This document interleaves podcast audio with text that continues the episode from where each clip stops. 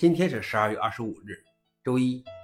本期是 Linux 中国硬核观察第一千二百二十六期，我是主持人硬核老王。今天观察如下：第一条，Fedora 40计划统一 User 并和 User S 病。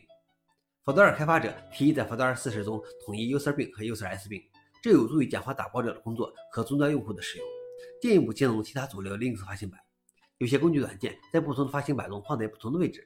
比如 IP 命令在 Fedora 中放在 S 并下，而在 Debian 中放在并下。其他例子还有很多。多年前，Fedora 已经将并和 S 并合并到 User 下，因此这次合并后，这四个目录将是同一个目录。其他 Linux 发行版，比如 Debian、Arch Linux 也在进行类似的合并工作。消息来源：Fedora Project。老王点评：这是历史遗留问题。当时划分这样琐碎的目录的理由，目前已经看起来不再必要。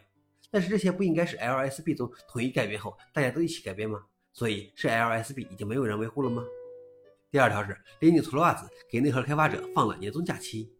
新的 Linux 内核上游版本通常在美国时间的周日晚上发布，但根据芬兰的习俗，Linux 袜子将在十二月二十四日忙于庆祝活动，比如去购物，因此他决定提前一天，在上周六就发布了 Linux 内核6.7 RC7。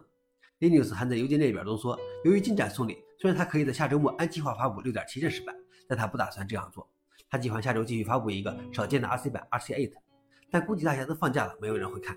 然后他会在明年一月七日再发布 Linux 6.7正式版，以避免在一月一日开启 Linux 6.8的合并窗口。消息来源 f o r u n i x 老王点评：忙碌了一年，是该休息一下了。我是不是也该休息一下呢？我好多年从未因为任何事情和假期停止过了。